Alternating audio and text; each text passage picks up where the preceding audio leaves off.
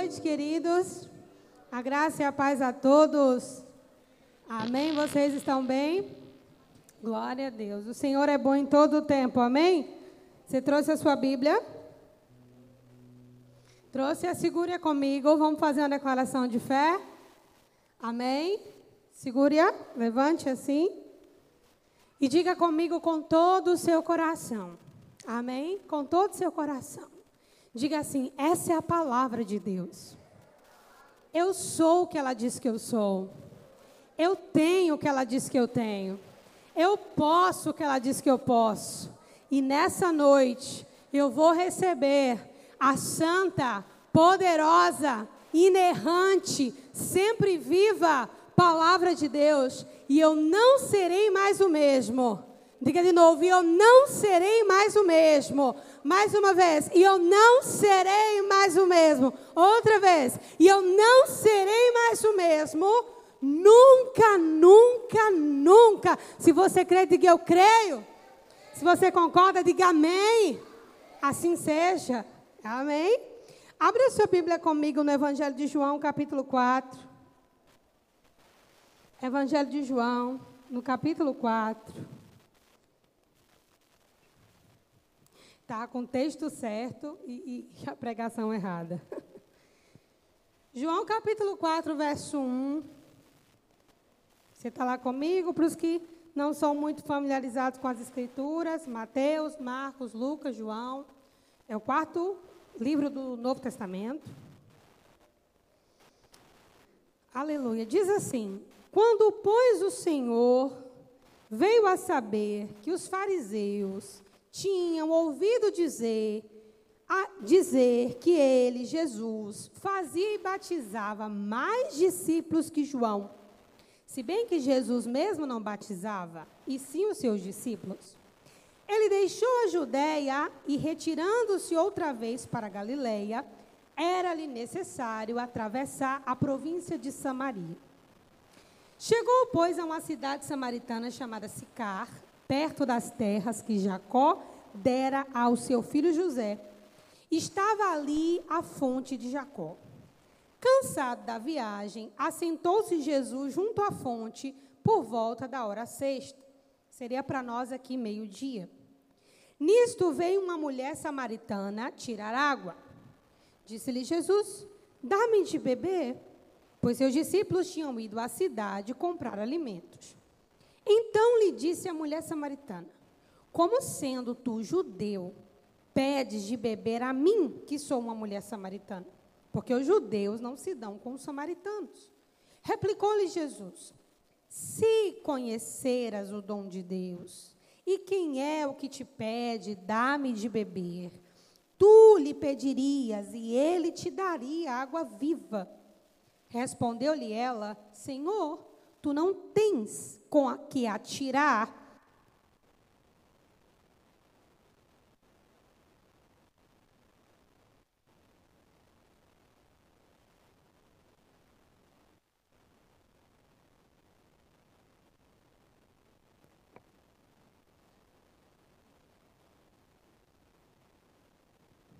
Sim.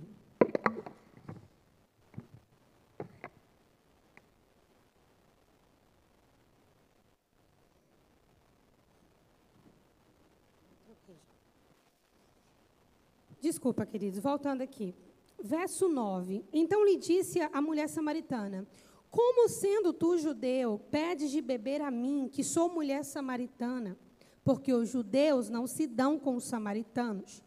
Replicou-lhe Jesus: Se conheceras o dom de Deus e quem é o que te pede, dá-me de beber. Tu lhe pedirias e ele te daria água viva. Respondeu ela: Senhor, tu não tens com que atirar, e o poço é fundo. Onde, pois, tens a água viva? És tu, porventura, maior do que Jacó, o nosso pai, que nos deu o poço do qual ele mesmo bebeu e os seus filhos, o seu gado? Afirmou-lhe Jesus: Quem beber desta água tornará a ter sede. Aquele, porém, que beber da água que eu lhe der, nunca mais terá sede. Pelo contrário, a água que eu lhe der será nele uma fonte que jorre para a vida eterna. Disse-lhe a mulher: Senhor, dá-me dessa água, para que eu não tenha mais sede, nem precise vir aqui buscá-la. Disse-lhe Jesus: Vai, chama teu marido, vem cá. Ao que ela lhe respondeu: Não tenho marido. Replicou-lhe Jesus: Bem disseste, não tenho marido, porque cinco maridos já tivestes, e esse que agora tens não é teu marido. Isso disseste com verdade. Senhor, disse-lhe a mulher, vejo que tu és profeta. Nossos pais adoravam nesse monte, vós, entretanto, dizeis que é em Jerusalém o lugar onde se deve adorar. Disse-lhe Jesus: Mulher, podes crer-me que a hora vem quando nem nesse monte e nem em Jerusalém adorareis o Pai. Vós adorais o que não conheceis. Nós adoramos o que conhecemos, porque a salvação vem dos judeus. Mas vem a hora e já chegou em que os verdadeiros adoradores adorarão o Pai em espírito e em verdade, porque são estes que o Pai procura para seus adoradores. Deus é espírito e importa que os seus adoradores o adorem em espírito e em verdade. Diga comigo, amém. Vamos orar. Pai, em nome de Jesus, nós te damos graças, Senhor, pela Sua palavra. Sua palavra, papai, é vida para nós. Sua palavra é o pão que nos alimenta. Sua palavra é luz, Pai, quando estamos em trevas. Sua palavra é farol quando estamos perdidos. Tantos corações entraram aqui nessa noite, Pai, outros corações ainda nos ouvirão. Deus, e nós te pedimos, como tua igreja, como teus filhos, Pai, fala ao nosso coração nessa noite. Daquele jeito que só o Senhor sabe fazer, uma mesma palavra que se multiplica na individualidade da necessidade de cada coração. Há pessoas que entraram aqui, Senhor, clamando por respostas, outras entraram aflitas, outras precisam de direção do Senhor, outros precisam de cura, de milagre. Não é diferente como naqueles dias. O teu povo vem a ti, porque o Senhor é o nosso socorro. Para onde nós vamos, papai, se só tu tens as palavras de vida eterna? Nós aquietamos a nossa alma e o nosso coração. Consagramos esse lugar e esse ambiente a tua presença. Toma o seu lugar, Senhor, e fala ao nosso coração nessa noite por meio da tua palavra, em nome de Jesus. Você pode dizer amém? Glória a Deus. Esse, para mim, é um dos textos mais fantásticos do Novo Testamento, por vários motivos. Mas o principal dos motivos é como Jesus ele rompe com o preconceito. Quando a gente fala em preconceito no século 21, é diferente do preconceito do primeiro século da era cristã. Hoje, a maioria do preconceito que a gente vê hoje tem ainda a questão da cor, né, o que é uma besteira. Tem a questão de homem e mulher, que é uma outra besteira. Tem a questão também da opção sexual das pessoas, o que é uma outra besteira. Porque cada um, irmão, faz da sua vida o que? E no fim da vida, cada um colhe suas próprias consequências. Amém? Deus não nos chamou, irmão, para esse tipo de litígio. Amém? Temos uma outra batalha para travar. Amém, queridos? E Jesus, observe como começa o texto. João. João ele escrevia do ponto de vista dele. João é o discípulo do amor. Então, a maneira como João escreve não é que é uma maneira poetizada, mas ele faz questão de justificar o amor de Jesus em cada uma das suas atitudes. Como ele se comportava. Nos primeiros versículos, nós lemos que os fariseus se iraram quando souberam que o povo estava batizando. Estavam se convertendo ao Senhor Jesus. Observe que Jesus não volta para os fariseus para discutir o assunto, né? Para dizer que não é ele que está batizando, para fazer com que o povo que falava dele se convertesse a ele. Enquanto o circo pega fogo com os fariseus aqui, inflamados de inveja, Jesus sai de lá e vai para Galiléia. Amém? E nesse trajeto, ele passa por uma província em Samaria. Então, Jesus, nesse, nesse capítulo 4, a gente vê um comportamento de maturidade, de sabedoria, um comportamento profético também. E nós temos lições muito importantes para aprender com esse encontro de Jesus e essa mulher no poço. Amém? Tem um corinho antigo que diz assim: Quando eu cheguei aqui, o meu Senhor já estava. Quem lembra? Quando eu cheguei aqui, meu Senhor já estava. Quando eu cheguei aqui, já estava. No meio da igreja ele passeava. Quando eu cheguei aqui. Amém. Qualquer, diga comigo assim, qualquer encontro com Deus, mesmo que pareça que foi o homem quem começou, Deus preparou o cenário e provocou o encontro. Parecia casualidade aquela mulher, meio-dia, no sol lascado, a mulher pegar água lá sozinha. As mulheres faziam isso juntas, e não era meio-dia, no sol torrando. Aquela mulher fazia isso sozinha por N razões. Provavelmente não tinha amigas, ou as mulheres não queriam ficar perto dela, ou ela mesma queria solidão e não queria ninguém perto. O fato é que ela estava lá sozinha. E Jesus aparece ali e tudo parece que é casual. Parece que aconteceu de Jesus passar e sentar ali. Mas diga comigo, todo encontro com Deus, ainda que pareça que é o homem que começou, Deus está por trás do cenário, criando a situação e provocando aquele encontro. Por isso eu contei com vocês, quando eu cheguei aqui, já estava. Quando eu cheguei aqui, meu Senhor já estava. No meio da igreja ele passeava. Quando eu cheguei aqui, já estava. Parece que foi você, né? Que tomou banho, vestiu a roupa. Deixa eu ver aqui, acho que eu vou na igreja hoje. Né? Parece que foi você que disse: não, hoje é domingo, é ceia, não dá para faltar esse culto. Querido, mas Deus provoca os encontros que lhe interessam. Amém? Põe isso na sua cabeça e você nunca mais vai estar diante de Deus de qualquer forma, sem expectativa ou de qualquer jeito, porque Deus provoca a sua vontade. E aquela mulher, ela não esperava aquele encontro, tão pouco que Jesus se dirigisse a ela. Os samaritanos, eles são um povo mestiço, e essa rincha é antiga. O reino de Israel se dividiu dez tribos e duas tribos, e os de Judá ficaram para um lado, os de Israel para outro, com uma forte tendência à idolatria, e o povo se contaminou. E os judeus, de fato, tinham um desprezo pelos samaritanos, e os samaritanos tinham a mesma devolutiva. Amém? Você me despreza, eu te desprezo também. Jesus, ele quebra o protocolo, e ele vai até aquela mulher e diz assim: me dá água.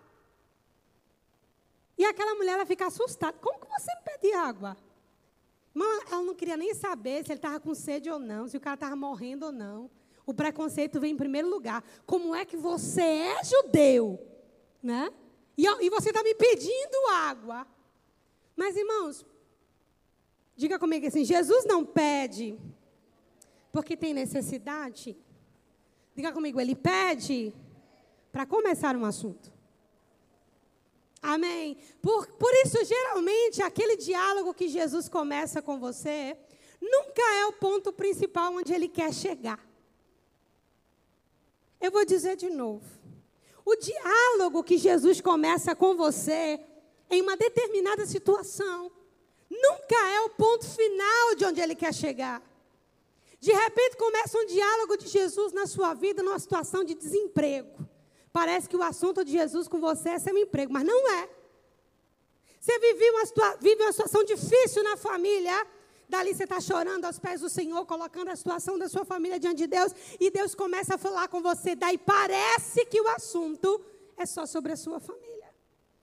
Irmão, Jesus nunca começa o assunto terminando ele se nivela a nossa realidade para chamar a nossa atenção e nos elevar à realidade dele. Você entendeu? Jesus se nivela a nossa realidade, amém, para interagir conosco, e nessa interação ele nos eleva à realidade dele. Queridos, o mundo jaz no maligno. Salomão disse que tudo que é já foi, e o que vai vir já foi também. Jesus não interage com as coisas do nosso dia a dia, menores ou grandes, como se isso fosse a coisa mais importante. Ele interage porque ele quer nos elevar à realidade dele. Eu vou dar um exemplo. Quando ele diz assim: Olha, não se preocupem com o que vocês vão comer ou beber, porque o vosso Pai Celestial sabe o que vocês precisam. Parece que o assunto aqui é comida e bebida, mas o assunto aqui é paternidade. Está entendendo o que eu estou falando? Parece que Jesus está querendo assegurar que fome você não vai passar. Mas não é isso. Ele está reduzindo a fala dele a uma necessidade humana para puxar você para um princípio. Você tem um pai? É por essa razão que nós precisamos enfrentar as adversidades da nossa vida, amados. Sempre questionando para onde Deus quer me puxar. Amém? E não lidando como as pessoas que não têm Deus lidam. Pessoas que acabam tendo um fim em si mesmos. Amém? Então, quando Jesus vai até aquela mulher, diga comigo: Jesus estava com sede. Mas, na verdade, quem tinha sede era ela. Amém? Era ela. Por isso que eu disse que Jesus se identifica com a gente. Mas quem tinha sede, irmãos, era aquela mulher. Diga comigo assim: o corpo tem sede, a alma também tem. Diga de novo: o corpo tem sede, a alma também tem. Amém? Diga de novo: o corpo tem sede, a alma também tem. Nós tínhamos o poço de Jacó com Jesus tendo uma sede física. Temos Jesus como a fonte da vida e a mulher tendo sede de alma. Quem está entendendo, diga amém. Quando Jesus se coloca do lado daquele poço, é como se fosse um poço do lado do poço. Ele está dando àquela mulher uma outra opção. Parecia que a sede era daquele poço.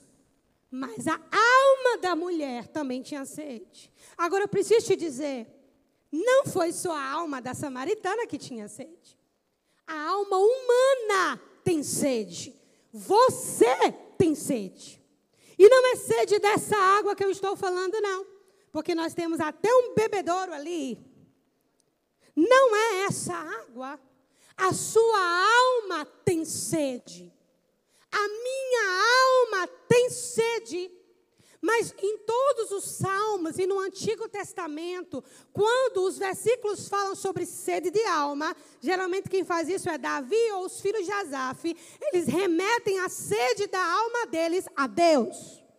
A minha alma tem sede de Deus. Como a costa suspira pela corrente das águas, assim a minha alma tem sede de Deus.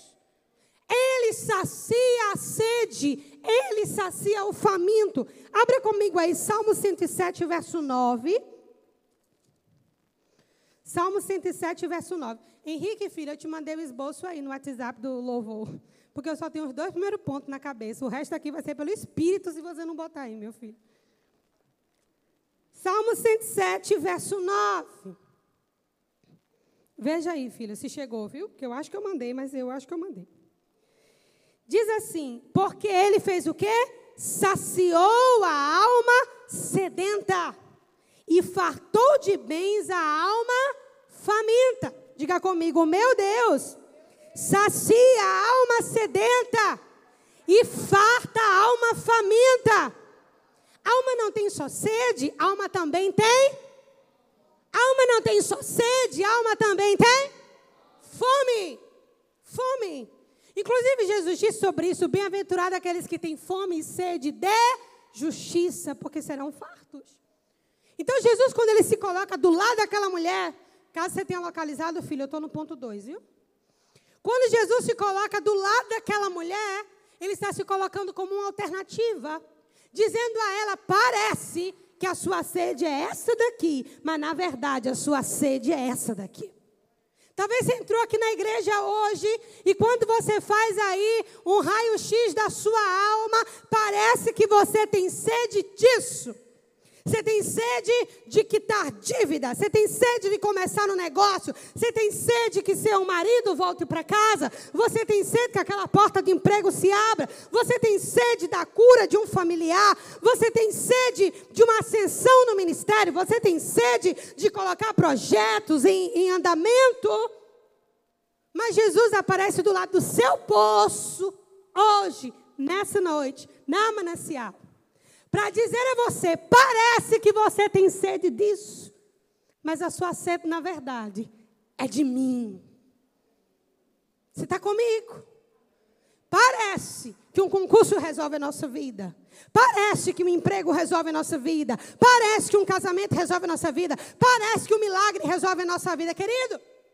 A nossa alma não discerne. Discernimento é uma coisa que é o espírito quem tem. É espírito quem tem. Então a alma tem sede e tem fome, ela vai beber uma água que nem sempre é potável. E ela vai ter prazeres que nem sempre provêm de Deus. Você está comigo? Diga comigo assim: o corpo tem sede, a alma também. E eu quero te perguntar nessa noite qual tem sido a sua sede. Não me diga assim, é de Deus, não, porque esse é o final da mensagem. Amém? qual é a sua sede? Parece que é isso, mas não é. Você está comigo? Parece, mas não é. Coloquei aqui para vocês: o corpo tem sede, a alma também. Ambos saciam-se de alguma forma, nem sempre a água é potável. Irmãos, sabe em escola, quando você é pequeno, que você vem do pega-pega no recreio, aí tem aquele bebedouro que a escola toda botou a boca, e sua garganta chega a estar tá seca. Querido, você põe a boca lá e não está nem aí. Se tem bactéria, vírus, gripe, covid. O que você quer é o quê? Matar a sua sede. De fato, a Bíblia fala sobre isso. A alma farta pisa o favo de mel. Mas para a alma sedenta, qualquer amargo parece doce. Diga comigo, a alma tem sede. A alma tem fome. Amém? Mas diga comigo, se tem uma coisa que a alma não tem, é discernimento. Discernimento é um atributo que Deus colocou no nosso espírito. O espírito do homem é a lâmpada do Senhor e para onde ele quer, esquadrinha todo o seu ser. Está comigo? Glória a Deus. Pode passar aí, meu filho. Enquanto Henrique passa, abra comigo no Salmo 63, verso 1. Ainda em Salmos 63, verso 1. Olha o que está escrito lá. Ó oh Deus, tu és o meu Deus forte, eu te busco ansiosamente, a minha alma tem sede de ti. O meu corpo te almeja como terra árida, exausta e sem água. Olha que coisa forte, isso é um salmo de Davi. Tu és o meu Deus forte, eu te busco ansiosamente. A minha alma, olha a condição da alma de Davi. A minha alma tem sede de ti, o meu corpo te deseja como uma terra árida, exausta e sem água. Forte, não? Vá comigo agora para Salmo 143, verso 6. Salmo 143, verso 6. Não deve surpreender você que essa seja uma linguagem poética, esteja em Salmos, porque esse é o propósito do livro. Então, Salmo 146, 3, verso 6. A ti levanto as mãos, e a minha alma anseia por ti, como uma terra sedenta, como uma terra seca. E para terminar, Apocalipse 22, 17. Apocalipse é o último livro da Bíblia. Apocalipse, capítulo 22, verso 17. Aleluia. Já no finalzinho aí do que Deus deixou para nós. O Espírito e a noiva dizem: Vem. Aquele que ouve, diga: Vem. E aquele que tem sede, venha. E quem quiser, receba de graça a água da vida. Olha como, olha como Jesus foi específico. O Espírito é uma pessoa, a terceira pessoa da Trindade, a noiva é a noiva do Cordeiro, a igreja. Tanto o Espírito quanto a noiva diz: vem. Aqueles que estão ouvindo o Espírito e a noiva dizerem: vem, digam também: vem. Mas tem um outro grupo, o grupo daqueles que têm sede. Para esse grupo, Jesus não diz: vem. Ele diz o quê? Vem. Eu lembrei agora da escolinha do professor Raimundo. Não tinha um homem que fazia assim? Venha. Eu era pequenininha, mas eu assistia. Né? Então, o Espírito e a noiva dizem: vem. Aquele que ouve, diga: vem. Agora, aquele que tem sede, não diga: venha Jesus aqui, não. Jesus disse agora: você que tem sede, vem. Amém? Quantos têm sede aqui nessa noite? venha. E ele diz o quê? E quem quiser, receba de graça a água da vida. De graça, porque esse preço já foi pago, amado. De graça, porque Jesus Cristo na cruz do Calvário pagou refrigério para mim e para você. Alívio para mim e para você. Socorro para mim e para você. Agora, Muitos de nós não conseguem discernir a sede da nossa alma, porque temos bebido qualquer coisa. Quem tem criança pequena em casa sabe. Toda hora vai na geladeira e belisca alguma coisa. Daí, quando chega na hora do almoço, não quer almoçar. Mas 40 minutos depois, o que você ouve na casa? Mãe, tocou fome. É ou não é verdade? Por que ele não comeu? Porque ele foi se saciando com coisas pequenininhas. E na hora da refeição ele não teve fome. Do mesmo jeito é com a minha e com a sua alma. Nós nos saciamos com muita coisa pequena, gente. E na hora que Deus põe uma mesa como essa mesa, isso aqui é um simbolismo tão profundo que não sei se vai dar para explicar hoje, mas isso aqui é o corpo espiritual, o corpo físico e o corpo místico, entre aspas, de Cristo em um mesmo lugar. Mas como nós estamos saciados com tantas coisas pequenas, quando Deus coloca uma mesa na nossa frente, a gente já está cheio. Compreende o que eu estou falando? Satanás entendeu que se uma alma estiver sedenta, qualquer coisa que vier a ela, ela recebe. Está comigo? Não é à toa, e agora eu quero parafrasear com vocês, a tentação de Jesus no deserto, 40 dias. Ali, o jejum é uma aflição de alma. Era para deixar a alma de Jesus em flagelo e cada vez mais fraco. O objetivo era que ele cedesse à tentação. Está comigo? À medida que os dias vão se passando, ele vai ficando mais fraco, vai ficando mais fraco. E então ele vai ceder essa tentação uma hora ou outra. O diabo entendeu que uma alma farta rejeita. Aí eu quero te perguntar: será que você não tem sede? Porque de fato você está cheio do Senhor e da Sua palavra? Ou porque você está abastecido de várias pequenas coisas? Amém? Várias pequenas coisas. Aí tem o Instagram nisso, né? Tem as conversas de família, tem os projetos e os planos, tem dinheiro na conta, tem objetivos pessoais. Pastor, essas coisas são ruins? Não. Mas elas só são boas quando você entender que essas coisas não satisfaçam, não, não satisfarão a sua alma. Você pode ter tudo isso, desde que você não precise disso para ter uma alma satisfeita. Eu vou repetir. Você pode ter tudo isso, desde que você não precise dessas coisas para ter uma alma satisfeita. Amém? Leiam comigo aqui, diga comigo: cinco maridos e um adultério. Diga, irmã, era difícil. Cinco maridos e um adultério. Aquela mulher buscava um homem. A figura masculina em uma sociedade de tantos preconceitos e reservas parecia remeter à, mesma figura de um Salvador. Aquela figura, em diferentes aspectos, a saciava.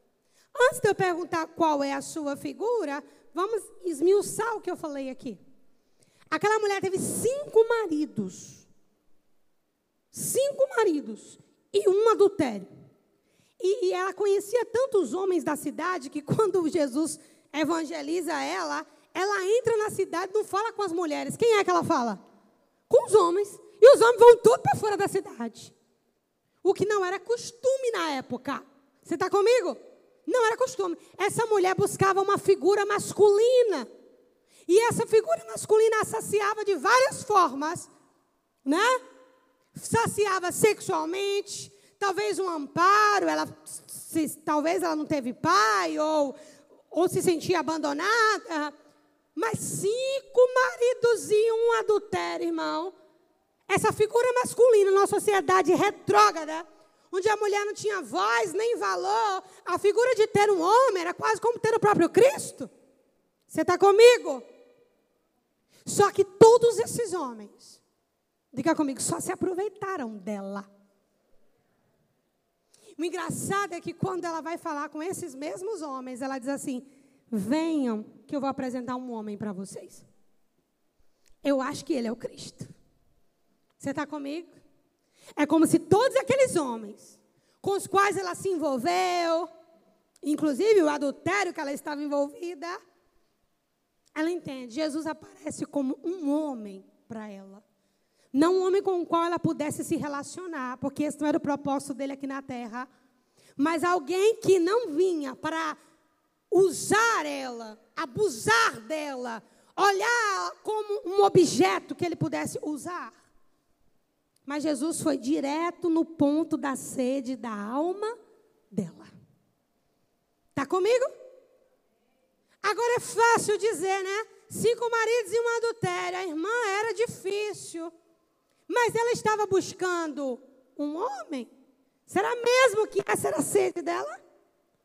Lembra que eu falei? Parece que era um homem, mas não era. Ela precisava da água da vida, que é a única que sacia a alma humana. Aquela mulher era um homem, e para você, qual que é a figura que parece que é a salvação da pátria na sua vida? Estabilidade financeira, bom relacionamento, muitos amigos, popularidade, rótulos, títulos. Hã? Qual é a figura? Para você. Para aquela mulher, a figura de um homem. Só aqui Jesus listou seis. Imagine quantos e quantos e quantos homens essa mulher não teve contato? Já que a cidade inteira se converteu por causa dela e era tudo homem. Compreende o que eu estou falando? Ela estava buscando alguma coisa e não era homem. Se fosse homem, não parava no primeiro, não estava no segundo, nem no terceiro, nem no quarto, nem no quinto e nem no, no adultério. Não era um homem. Parecia que era um homem, mas não era. Ela saciava a alma dela com um homem, momentaneamente. Porque o único que pode saciar a alma de um indivíduo plenamente, querido, é Jesus. Talvez você não seja como essa mulher, um currículo vasto. Mas qual é a figura que você busca, busca, busca, como se isso fosse satisfazer a sua alma? Será que você esqueceu que quando Deus tirou o povo dele do Egito, o povo ficou no deserto? E o objetivo do deserto era para mostrar que só Deus sacia a alma. A promessa não saciava a alma daquele povo. Os milagres. Quem me vê ministrando parece até que eu sou contra milagres. Eu não sou. Mas eu tenho um cálculo. Os dez leprosos. Nove somem. Só um dá fruto mesmo. Tem pessoas que querem milagre, não importa onde, no candomblé, na mesa branca, no espiritismo, se for na igreja, tá bom também. Você está comigo? Você está comigo, querido? Você está entendendo o que eu estou falando? Qual é a sua figura? O que é que, o que, é que a sua alma tem? Aonde é que a sua alma tem se satisfeito? Rotineiramente. Talvez mude o figurante. São casamentos? São relacionamentos? São amizades? É emprego? Onde tem estado o seu coração? Você está comigo, irmão? Isso aqui é uma pergunta profunda para colocar você em órbita. Porque Satanás tem trabalhado de uma maneira que ele conseguiu enganar a própria igreja. Nós estamos seduzidos em um mundo que parece real, mas não é. E é por essa razão que Jesus disse que todas as coisas passariam, menos a sua palavra, porque ela é a única que é real. Você está comigo? Esse mundo tem data de final. Você tem data de final, irmão. Só que só tem um jeito de tu saciar a tua alma. Antes do final. Porque se chegar o último clique do teu relógio e você não tiver satisfeito a sua alma com a fonte da vida aqui, não tem fonte da vida lá. Amém. E lá não vai ter mulher, não vai ter homem, nem emprego, nem status, nem concurso, nem família, nem filho, nem marido, nem mulher, nem ninguém, nem igreja, nem pastor nem trabalho, nem patrão, nem carro, nem carrinho. Não vai ter nada. Depois da morte, sexo e juízo. E todos estaremos como viemos ao mundo diante de Deus. Só. Ponto. Está comigo? Aí só aí tu vai parar para pensar que você correu atrás do vento? Compreende? Jesus está aqui dizendo para você e para mim nessa noite. Eu sou a fonte da água viva. Não é isso que você está buscando que vai saciar a sua sede. Deve ter um lugar de importância, mas não sacia a sua sede. Qualquer coisa só é bênção se você for uma alma saciada. Se você não for uma alma saciada, você pode alcançar os maiores lugares que o mundo diz. Tu ainda vai ter insônia. Você pode alcançar qualquer lugar que a sociedade diga que é importante, você não vai dormir, você não vai ter paz. Cresci na Assembleia de Deus e lá cantava uma musiquinha que dizia assim: Irmão, você sabe um valor que tem uma alma, nem todo o dinheiro do mundo poderia pagar. O dinheiro, a prata e o ouro do mundo inteiro não podem comprar todas as almas que Jesus comprou. O valor da sua alma, o preço é o sangue do Cordeiro, irmão. Não se reduza à mediocridade desse mundo. Evolua. Abra os seus olhos. Jesus está se colocando nessa noite como um poço do lado do seu poço. Como um poço do lado do seu poço. Afinal, não foi ele mesmo que abençoou Abraão, Isaac e Jacó? Não era ele próprio o poço de Jacó? Tudo vem dele, por ele e para ele. Aonde você tem saciado a sua sede, irmão? Ao ponto de que quando a palavra é colocada, não tem espaço na sua barriga para ela entrar. do que você está tão cheio que o louvor, a palavra, a própria ceia do Senhor não desce com a intensidade que deveria descer? Aleluia. Para aquela mulher, a figura de um homem. Se eu tiver um homem, pronto, terei tudo na minha vida. Passa do primeiro para o segundo, terceiro, para o quarto, para o quinto, agora vai para o sexto. Diga comigo assim, mas aí Jesus aparece como o sétimo homem. Aquele que mudou a história da vida dela. Sem nem tocar o dedo nela. Você está comigo? Aleluia. Glória a Deus. Passa para o próximo aí, nós já estamos encerrando.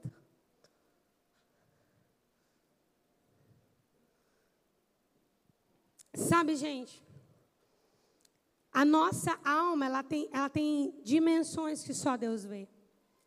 Nem tudo aquilo que nós fazemos, nós sabemos por que fazemos, mas Deus sabe. É por isso que a fé é tão importante. Porque quando você confia em Deus, pela obediência, você vai ensinando a sua alma o lugar dela. Eu vou dizer mais uma vez: nem tudo que nós fazemos, nós sabemos por que estamos fazendo. Parece que nós sabemos, mas não sabemos. Quem sabe o real motivo de nos comportarmos de determinadas formas é só Deus.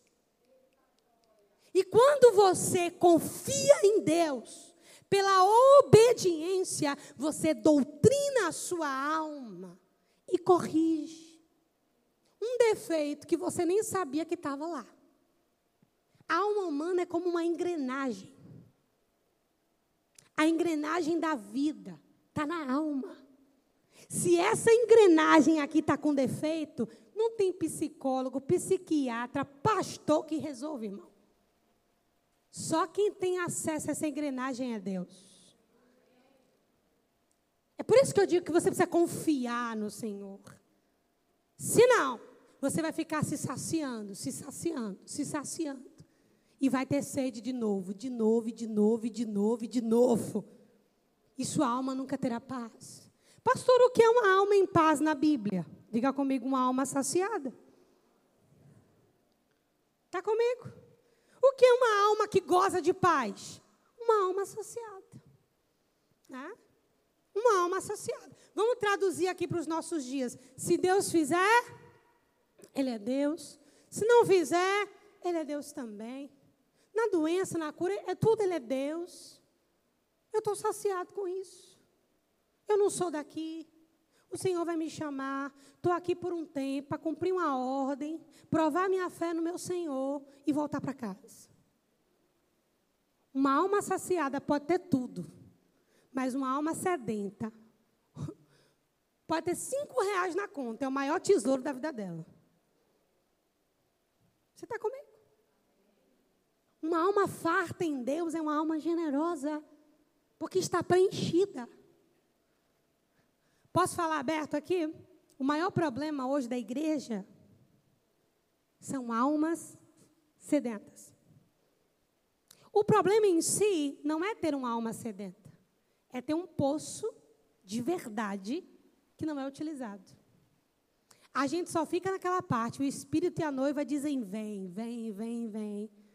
Mas talvez seja na hora de você não dizer nada e só ouvir Jesus lhe chamar: venha. Está comigo? Talvez não seja a noite do Espírito e a noiva dizem vem, vocês dizerem vem também. E aquele que escuta, diga vem. Talvez essa seja a noite da gente não dizer nada e só obedecer o venha. Você está comigo? Vinde a mim, todos vós que estáis cansados e sobrecarregados, e eu vos aliviarei. Aprendam de mim, que sou manso e humilde de coração, e achareis descanso para as vossas almas. Filipe, nos dias da perseguição da igreja primitiva, continuou a obra que a samaritana começou.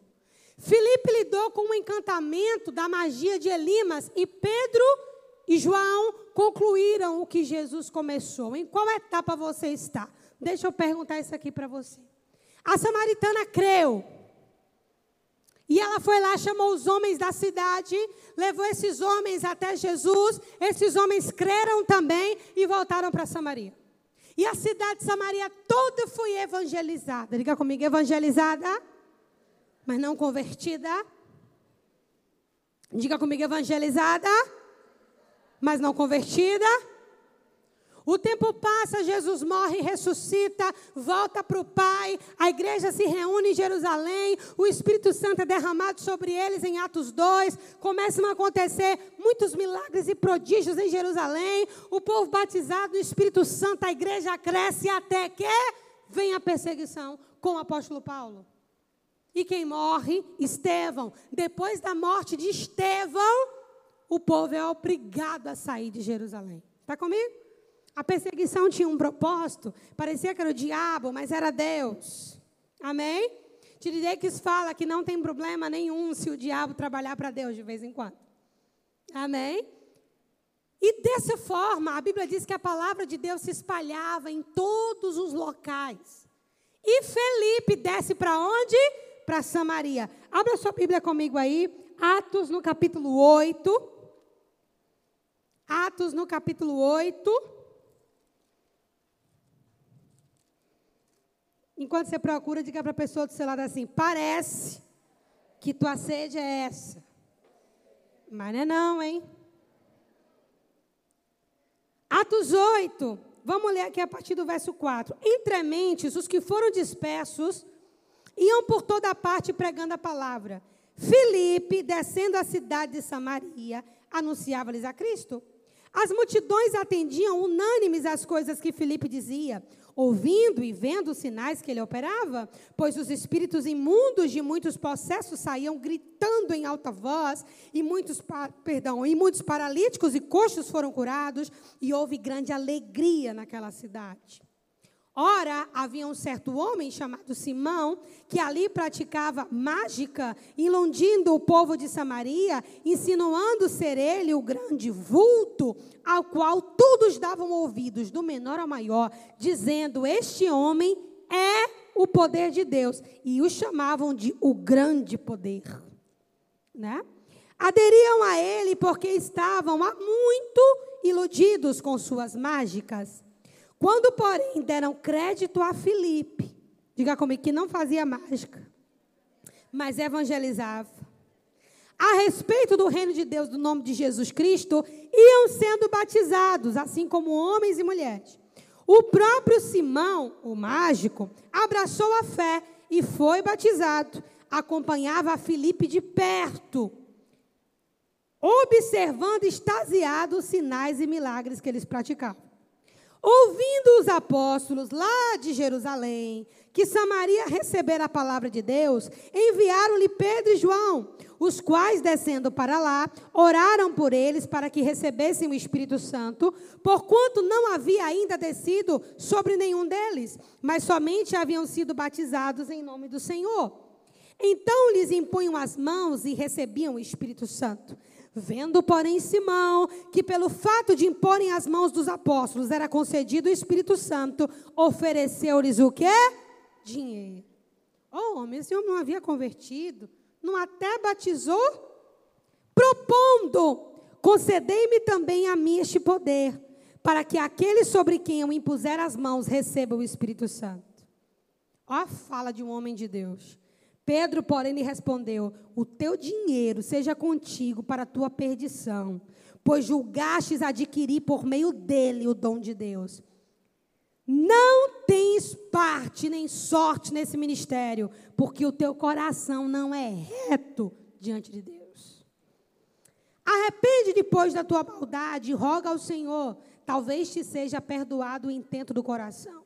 Pois vejo que estás em fel de amargura e laço de iniquidade. Interessante isso aqui, mas não dá para falar hoje.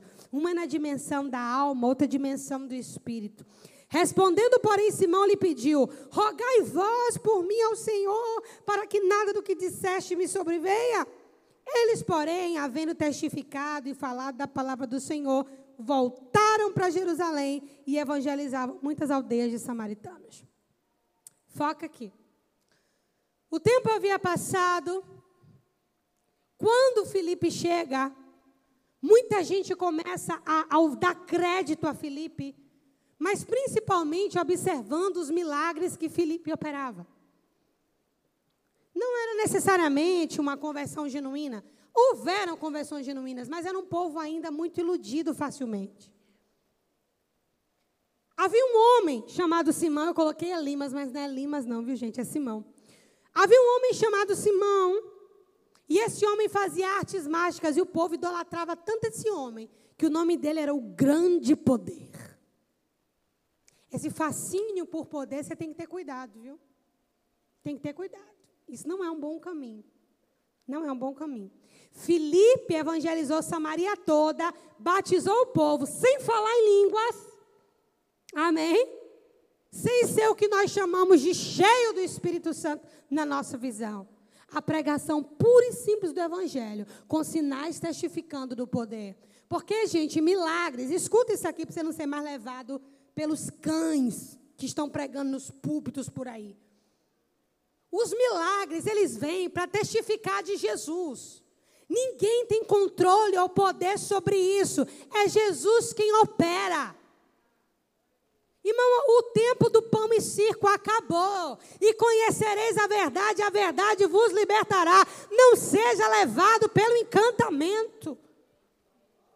E as igrejas estão lotadas disso. Vem aqui que vai acontecer isso com você. Vem aqui que vai acontecer isso na sua casa. Vem aqui, irmão, não vai acontecer nada na sua casa. E eu não vou lhe prometer nada. Mas se você beber da água da vida, querido, o seu passado é apagado. O seu nome é escrito no livro da vida. O resto, buscai primeiro o reino de Deus e a sua justiça e as demais coisas. Não precisa de campanha, não precisa de subir em monte, tudo isso tem o seu lugar. Mas quando você busca o reino e não o poder de Deus, quando você busca o reino, que não é comida nem bebida, mas justiça, paz, alegria no Espírito Santo, quando você busca o reino, o reino, o reino as demais coisas lhe serão acrescentadas. O reino de Deus não é essa palhaçada que está por aí, não. Quer saber o reino de Deus? Olhe para as Escrituras, irmão, vá ler a Bíblia. Aleluia. Sim, mas eu falei disso por quê? Ah, sim. Felipe fez a parte dele. Observe, agora eu quero falar com os ministros dessa casa pastores, presbíteros, ah, não temos evangelistas ainda, mas teremos em breve, em nome de Jesus. Manda aqui, Senhor. Voluntários, todo mundo que trabalha aqui. Cada um tem o seu lugar no reino de Deus. Filipe fez tudo isso, mas Filipe não tinha autoridade. Ele não conseguia colocar as mãos e as pessoas serem cheias do Espírito Santo. Mas sem Filipe, Pedro e João não tinham chegado lá. E sem Samaritana, Filipe também não chega lá. E sem um Jesus que não fica em picuinha, não tinha Samaritana. Ele é o começo e ele é o final. Cada um no reino de Deus tem o seu lugar. Engraçado que na igreja primitiva esse era um negócio bem resolvido. Filipe fez a parte dele, glória a Deus. A notícia chegou lá em Jerusalém. E o interessante, na Bíblia não tem letra inútil nem palavra desnecessária. Quem era Pedro, gente? O líder dos apóstolos, sim? Mas observe o que está escrito aqui no verso 11. Ouvindo os apóstolos que estavam em Jerusalém, que Samaria recebera a palavra de Deus, enviaram-lhe Pedro e João Pedro e João foram debaixo de um envio. Envio. No reino de Deus, ninguém faz nada da chocadeira. Você carrega um envio para fazer. Uma direção de Deus para fazer. Diga assim comigo: sem Felipe, sem o poder dos apóstolos. Diga, mas sem a samaritana, sem Felipe. De que sem o Jesus, que não está nem aí para sua reputação, não tem samaritana. Quem começou? Jesus. Quem terminou? Jesus. Você está comigo? A busca pelo poder de Deus de forma isolada quase sempre inviabiliza a intimidade com o Senhor. Leiam isso em voz alta. A busca.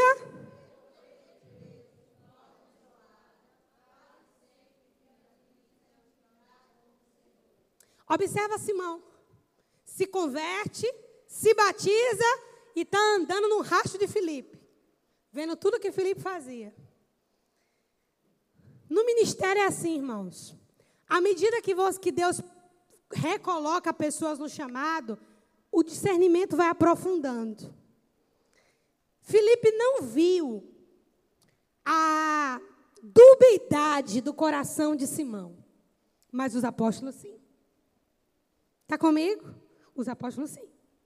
Quando ele viu que o povo recebia o Espírito Santo pelas mãos dos apóstolos, oh, irmãos, olha que ato suicida. Tipo Ananias e Safira, né? Ele foi lá tentar comprar aquilo com dinheiro, irmão. Mas, mas olha a resposta de um homem de Deus. Os homens de Deus hoje dizem assim: vem a mim, ao meu reino, seja feita a minha vontade, né? Nada se perderá. Jesus santifica tudo. Não é assim não. Não é assim não. Se Pedro aceita aquele dinheiro, mesmo ensinando a Simão que não era assim, Pedro foi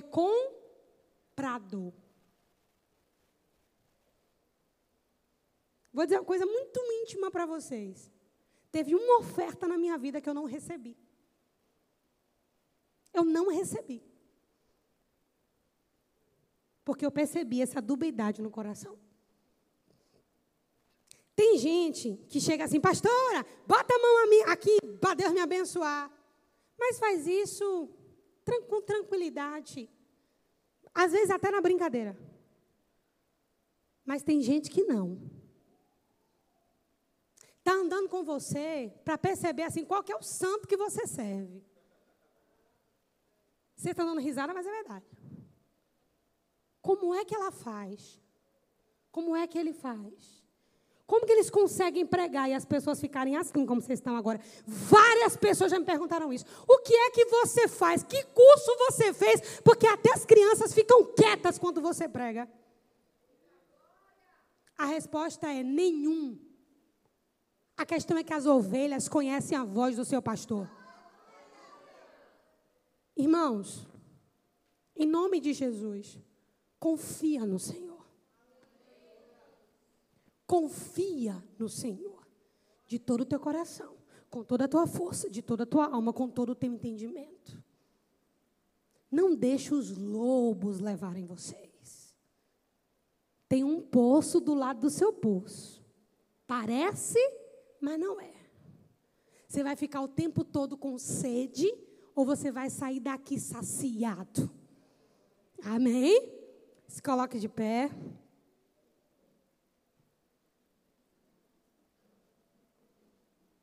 Oh, aleluia.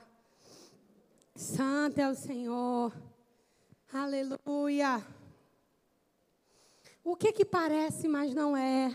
que hoje você entendeu, parecia que era isso, mas não era. É Jesus me chamando. É Jesus começando um diálogo comigo. Foi Ele que me trouxe aqui hoje à noite. Eu achei que eu vi com o painho, com maninha, com convidado. Mas foi Jesus que me trouxe. E Ele te trouxe aqui nessa noite para dizer: Eu sou o poço do lado do teu poço. Eu quero saciar você. Aleluia. Dá um ré maior aí, meu filho, por favor.